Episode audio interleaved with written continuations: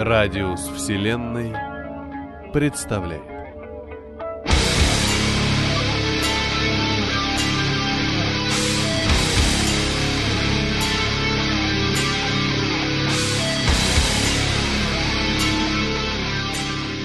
Вадим Громов. Китера.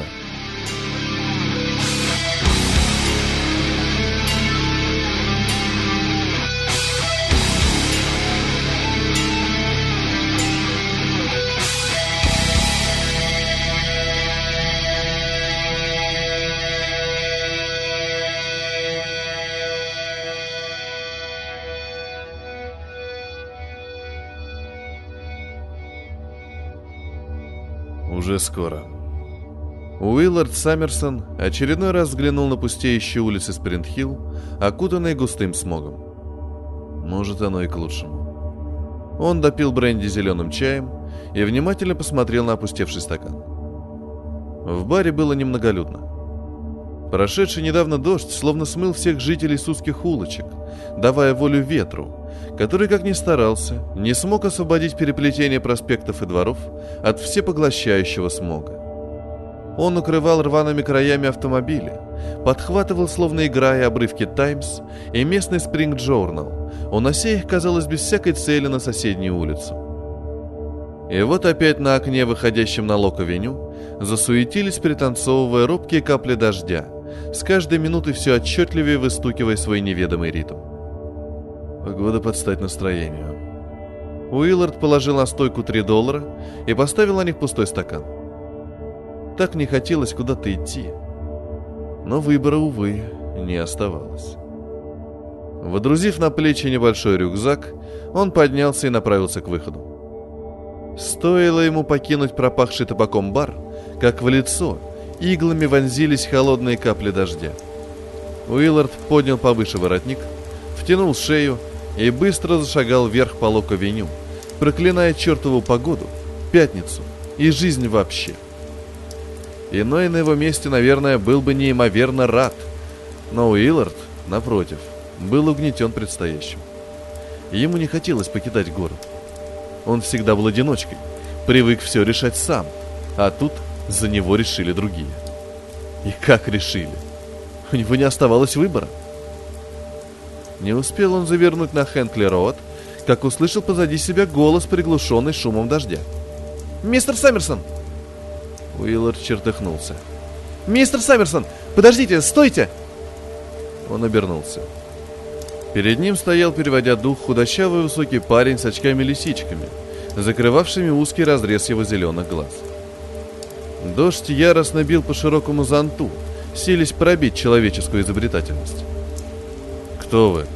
Уиллард безразлично посмотрел на незнакомца. «Если то, что вы хотите сказать, мне покажется несерьезным, лучше сразу проваливайте». Парень замялся. Дождь поднимал смелые брызги с тротуара. «Я Брайан Хелрой!» Незнакомец внимательно посмотрел на Уилларда. Не дождавшись ответа, он начал. «Я тот...» «Я понял, кто ты». Уиллард поправил рюкзак. Но хоть убей, не понимаю, на кой черт тебе сдался я. Парень явно опешил. Ну, мистер Сомерсон, нам все равно по пути. Я привык путешествовать в одиночестве. Уиллард повернулся и зашагал дальше. Парень постоял немного в раздумьях, затем быстрым шагом догнал Уилларда. «Мистер Сэмерсон, мы могли бы многое обсудить. У нас есть кое-что общее». Может, ты с радостью принял их предложение. Может, ты и рад, как щенок. Но я нет. Я хочу побыстрее отделаться от этого и продолжать жить своей обычной жизнью. Снова оказаться за решеткой? Брайан осекся, поняв, что сказанул лишнего. Уиллард остановился. Дождь потихоньку стихал. «Да что ты знаешь о моей жизни?» Сквозь зубы процедил он. Тебе меня судить? Какого черта ты лезешь ко мне с глупыми вопросами и оцениваешь мою жизнь? Парень сделал шаг назад. Мистер Саммерсон. И перестань называть меня мистер Саммерсон. Меня от этого тошнит. Уиллард отвернулся, показав, что разговор окончен, и продолжил свой путь. Нам еще работать в одной команде, не забывайте. От каждого из нас будет зависеть очень многое. И если не получится доверительных отношений, можно писать пропало. Уиллард снова остановился и медленно повернулся. «Мне кажется, ты знаешь гораздо больше, чем пытаешься показать. А что? В крайнем случае, можно выудить из этого Хеллроя немного полезной информации. Правда, придется его потерпеть. Ладно, идем. Брайан оживленно зашагал навстречу Уилларду. Солнце тем временем неуверенно пробивалось сквозь сковавшие небо тучи. На автобусной станции было также немноголюдно. Хотя дождь и стих, люди, видимо, не хотели столь скоро появляться на улицах, дабы не попасть снова под ливень. Начало июля выдалось как никогда дождливым. Уиллард и Брайан стояли в ожидании 16-го маршрута, который должен был довести их до Санрайз-парк, откуда открывалась прямая дорога на 30-е шоссе. Уиллард сел на свой рюкзак, а Брайан стоял немного в отдалении, не желая садиться на мокрые скамейки станции. «Как ты меня нашел?» Уиллард обернулся к новому знакомому и закурил. Вопрос вывел Брайана из раздумий, и он подошел ближе. «Чисто случайно. Я увидел вас выходившим из бара. Я направлялся сюда, на станцию, и справедливо рассудил, что вы также держите путь сюда. Чистое совпадение». Уиллард покрутил в пальцах сигарету. Солнце уже начало припекать, тучи растворились в голубизне неба, словно никогда их и не было вовсе. Невероятное совпадение. Уиллард затянулся и, выпуская дым, продолжил. «Я в них не верю. Вы хотите сказать, что я вас преследовал? Я ничего не хочу сказать. Я просто не верю в совпадение. На минуту повисла тишина, смешиваясь с паром, лениво поднимающимся с нагретого тротуара. «Я читал в вашем деле, что когда-то вы были копом», — нарушил тишину Брайан. Уиллард щелчком отбросил бычок. «Это чушь. Ты сам знаешь, наверняка я их недолюбливаю. И никогда не работал в полиции но работали на них, не унимался Халрой. Это долгая история. И явно не твое дело. А ты, насколько я знаю, компьютерщик. Уиллард решительно сменил тему. Можно сказать и так. Мне подвластно все, что работает на логике Буля, не без гордости пояснил Брайан. Тем временем к остановке подъехал небольшой автобус с табличкой 16 и распахнул свои двери. Уиллард усмехнулся. А по моей части, то, что работает на бензине и порохе. Уиллард подхватил рюкзак и уверенно вошел в салон.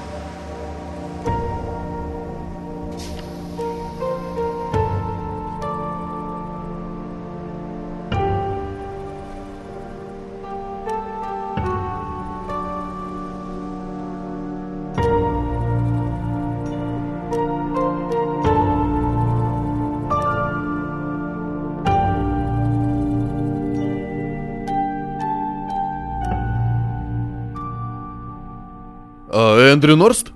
Напротив него стоял невысокий мужчина с короткими черными волосами, явно страдающий избыточным весом. «Совершенно верно. Профессор Эндрю Норст, если быть точным. А вы, я полагаю...» «Да-да, припоминаю, вы один из них.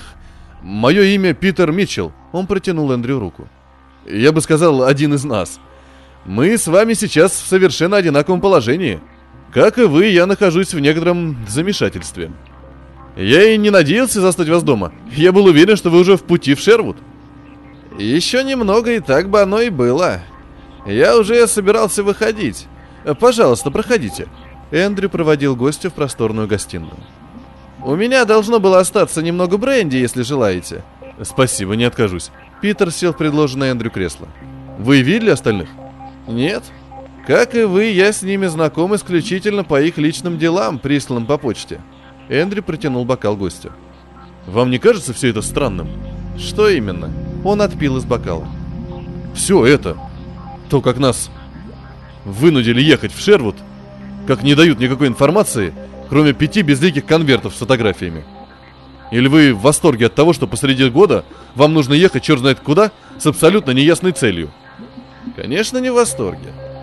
В письме черным по белому было написано, какие последствия могут иметь место, откажись я от этой затеи. Я бы принял все это за нелепую шутку, если бы не содержание письма. В нем были описаны такие факты моей жизни, о которых знаю только я. Но теперь понимаю, что, видимо, не один я. Именно. А догадки подкрепляла печать в виде орла и незамысловатая подпись «Fire». Вы встречались с подобной аббревиатурой? К сожалению, нет. Но догадки все же имеются. У меня тоже.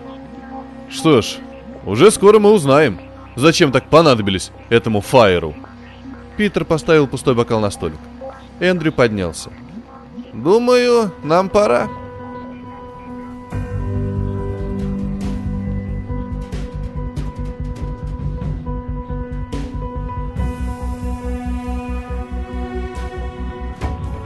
Шервуд оказался гораздо меньше, чем предполагал Брайан. Номера гостиницы неподалеку, как следовало из письма, были уже забронированы, и ничего другого не оставалось, кроме как направиться туда. Оставался еще час до назначенного времени. Брайан был не в восторге от своего немногословного спутника, который довольно остро реагировал на любые его вопросы. Разговора не получалось, поэтому в дороге Брайан обдумывал содержание письма, полученного им накануне. Достаточно интересно получалось. Программист, бывший коп-одиночка с криминальными замашками, профессор физики, химии, биолог и математик собираются вместе. Зачем? И кому понадобилась такая пестрая команда? Почему именно они? И кто такие Файр? Брайан предполагал, что это некая государственная структура, правда ее предназначение для него, впрочем, как и для остальных, оставалось загадкой. Брайан предполагал также, что работать вместе придется долго. Нет, это было не предположение, а скорее предчувствие. Еще он чувствовал, что наверняка Уиллард станет среди них неким лидером. Иначе что делает в компании ученых самых разных профессий? Наемник. До гостиницы они добрались быстро. Искать долго не пришлось, она была единственной в городе. Судя по всему, на сколь-нибудь значительное удобство рассчитывать не приходилось. Их встретил пожилой седой мужчина, протянув с озадаченным видом ключи. Вскоре его недоумение стало понятно и Брайану. Подойдя к двери, к своему удивлению, он услышал мужские голоса, что-то горячо обсуждающие в номере. Немного помедлив, они вошли. Разговоры разом стихли. Новоприбывшие с любопытством рассматривали четыре пары озадаченных глаз – Повисла неловкая тишина. Брайан сразу же припомнил фотографии, полученные им по почте, и смог сопоставить кое-какие факты. Пожилого возраста мужчина, сидящий за столом напротив двери, очень смахивал на Коршуна своими резкими чертами лица и манерой держаться. Это был физик. Брайан припомнил его имя. Эндрю. Напротив него сидел полный невысокий человек с короткой стрижкой. Это математик Питер – у окна, чуть в отдалении, стояли двое. Высокий статный биолог Том и ничем не примечательный химик Рональд, возраст которого определить было практически невозможно. Первым тишину нарушил Уиллард. «Я полагаю, представляться не имеет смысла. Мы и так заочно знакомы». Он подошел к стулу слева от двери и сел, оглядывая собравшихся. «Хотя и не понимаю, на кой черт нас всех здесь собрали?» Мне начинает надоедать вся эта игра в шпионов. Брайан закрыл за собой дверь и прошел ближе к столу. «Меня зовут Брайан, а это...» Он указал на всем своим видом выражающего свое недовольство Уилларда. «Уиллард Сэмерсон, мы прибыли из Принтхилл, и так же, как и вы, не понимаем сути происходящего». «Мое имя Эндрю». Он встал из-за стола и подошел к Брайану, протягивая руку.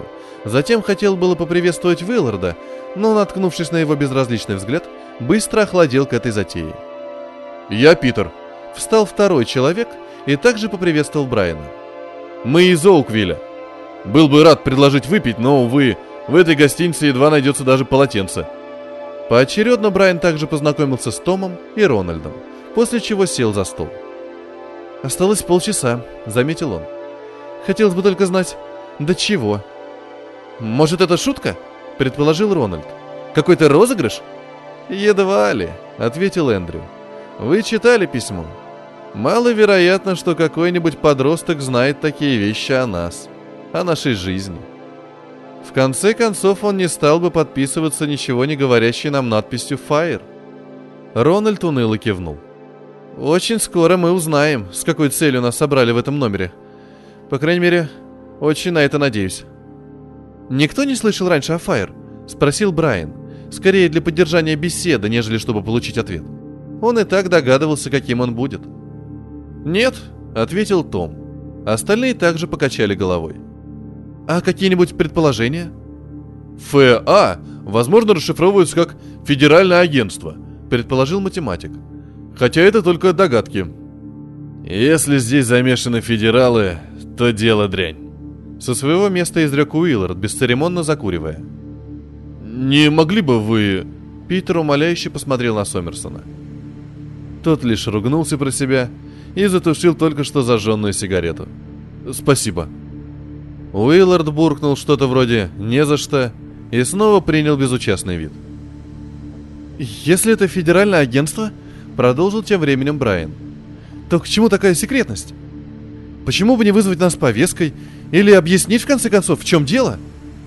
Повисла минутная пауза. «Может, — предположил Том, — здесь дело какое-то...» Он понизил голос. «Секретное, что ли?» «Ой, не смешите меня!» Рональд снова подошел к окну. «Секретность? Да кому мы нужны? Тем более для каких-то государственных дел. Мы ученые, профессора, сидим на своих кафедрах и никого не трогаем. Если это какое-то секретное мероприятие правительства, то почему бы им не привлечь для этого своих людей, а не выдергивать из жизни ничего не подозревающих обычных граждан? И вообще, какое нам дело до их секретных разработок? В таком случае больше вариантов у меня нет. Закончил Питер, разводя руками. Брайан посмотрел на часы. Оставалось чуть больше десяти минут. «Смотрите!» Образовавшуюся тишину взорвал возглас Рональда. Все разом бросились к окну. Даже Уиллард, безучастно наблюдавший за разразившейся дискуссией, сорвался с места. «Бьюсь об заклад, это по нашу душу!» К гостинице подъехала черная тонированная машина и остановилась у входа. Прошла еще минута, но ничего не произошло. «Может, это...» — начал было Рональд, но так и не придумав объяснения, умолк. «Машина явно не отсюда. Смотрите, на ней номера округа Колумбия», — заметил Эндрю. «И слишком уж она не вписывается в этот захолустный городишко». «Так и знал, федералы», — констатировал Виллард, всматриваясь в безмолвную сцену за окном. «Может, это все-таки шутка?» — не унимался Рональд. «Не думаю», — Брайан кивком головы указал вниз. Следом также беззвучно подъехала вторая машина, точная копия первой, и остановилась чуть сзади. Пассажирская дверь подъехавшей машины открылась, и вскоре на тротуар вышел высокий человек в черном костюме и портфелем в руках. Наконец-то хоть что-то происходит. Уиллард отошел от окна и привычным жестом запустил руку за спину, словно что-то проверяя. «Не смейте!» Брайан сделал шаг ему навстречу. «Парень, я сам разберусь!» Тоном, нетерпящим возражений, отрезал Уиллард. К программисту подошел Том, все же держась чуть сзади. «Может, вы и разберетесь, но позвольте нам напомнить, что это дело касается не только вас. Если вы выкинете какой-нибудь фокус, который не понравится им, отвечать будем все мы. Поэтому, пожалуйста, без глупостей». По выражению лица было видно, что Уиллард еле сдерживал себя, чтобы не проучить этого самоуверенного биолога, который посмел делать ему замечания. Но воплотить свои желания он так и не успел. Дверь в номер отворилась, и на пороге возник уже знакомый высокий пиджак. Он бегло осмотрел присутствующих и, видимо, удостоверившись, что все на месте, сделал несколько шагов вперед. «Может, вы объясните, что за чертовщина здесь происходит?» Уиллард был в гневе. «Я ничего не буду говорить, даже своего именем, пока вы все, все, он посмотрел на Уилларда, не подпишите необходимые бумаги». «Какие бумаги?» Глотая комок в горле, спросил Питер. Пиджак положил свой портфель на стол. Щелкнули замки. Уиллард незаметно направил руку за спину. «Я бы не советовал», — сказал гость, не отрывая взгляда от содержимого портфеля. Сказанное неожиданным образом возымело над Виллардом свое действие, и он опустил руки. Подействовали скорее даже не слова, а интонации, с которыми они были произнесены. «Мы не враги», — сказал гость, выкладывая на стол одну за одной шесть пачек документов. «Скорее партнеры. Я отвечу на любые ваши вопросы после того, как каждый из вас подпишет свой набор документов. Вы можете хотя бы сказать, что это за документы?» Робко поинтересовался Том. «Это соглашение о неразглашении. Все, что вы увидите или услышите после того, как подпишете эти бумаги, является государственной тайной». Питер присвистнул. В группе раздался оживленный шум, который все же вскоре стих. «Я знал, что все этим закончится», — безразлично констатировал Виллард. «Если кто-то не согласен, он может покинуть эту комнату. Сейчас это возможно. У вас есть минута на размышление». На мгновение в комнате повисла мертвая тишина. Однако спустя это непродолжительное время все опустили глаза, давая понять, что таких среди них нет. Даже Сэмерсон не стал пользоваться этим правом. Видимо, любопытство было все же выше его вольнолюбия. Раз никто не хочет покидать комнату, прошу по очереди подходить ко мне. Добровольцев не оказалось. Хорошо. Я буду вызывать в алфавитном порядке, чтобы ни у кого не было претензий. Итак, Хелрой. Брайан вышел из группы и подошел к столу. Подпишите здесь, внизу, на каждом листе, пояснил агент. Можно я сначала прочитаю? Вроде бы юристов мы не приглашали. Он охмыльнулся. Конечно, читайте. Это ваше право. Брайан перевел взгляд на документ. На каждой странице красовался большой красный штамп, совершенно секретно, что не внушало оптимизма. Довольно скоро стало ясно, что сразу же после визирования этого документа ему под угрозой высшей меры запрещается говорить кому бы то ни было, за исключением членов группы, где он находился или будет находиться до завершения процесса. На третьей странице глаза резанула весьма пугающая строчка – в случае успешного возвращения, ниже подписавшийся обязан хранить в тайне все увиденное и услышанное. В случае нарушения одного из пунктов данного соглашения будет применена статья 65 дробь 1, пункт Д, без предварительного уведомления и решения суда. Возвращение? Брайан опешил. Откуда? И что это за статья, которую применят без решения суда? Человек в пиджаке на отрез отказался что-либо комментировать по поводу возвращения, но охотно разъяснил другое. Статья 65 дробь 1 предполагает исполнение смертного приговора силами особых федеральных служб. Это все, что вам нужно знать на данный момент. «Вы заставляете подписывать себе смертный приговор?» — возмутился Уиллард.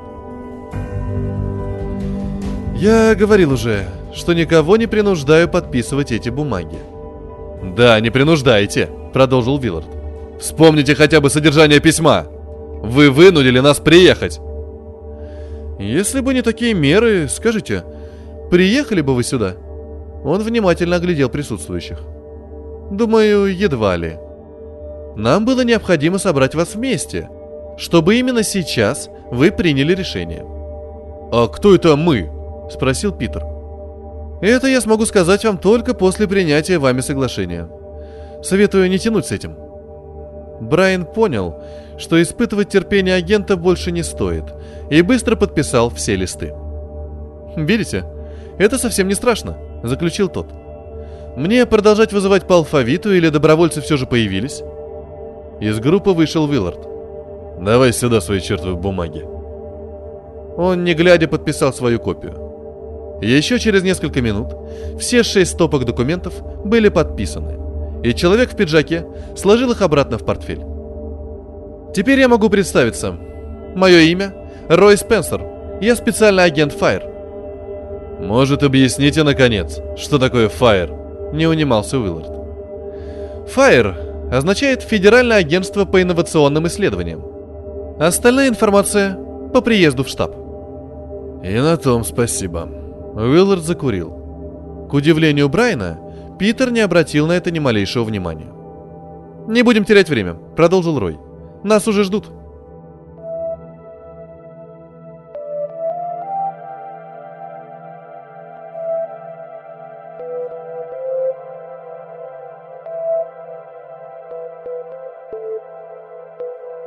Довольно утомительно ехать в машине в качестве пассажира, тем более если поездка продолжается уже полтора часа.